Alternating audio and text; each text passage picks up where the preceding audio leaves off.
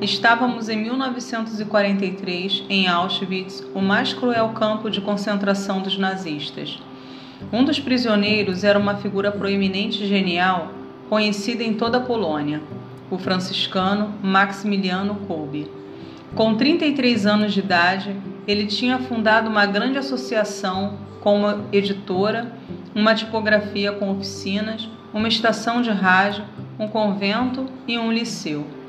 Em 1939, foi capturado pelos nazistas e levado para Auschwitz. Ali aconteceu algo inacreditável. Um dia, Padre Kolbe viu que ia ser executado um homem chamado Franz.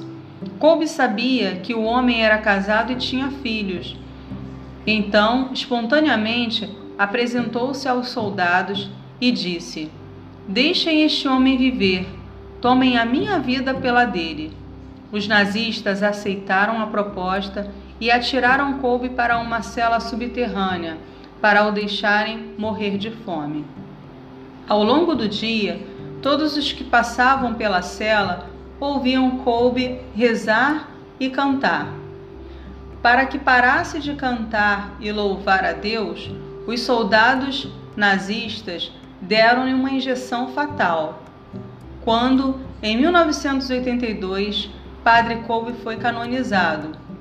Franz esteve na Praça de São Pedro e não conseguia suster de lágrimas.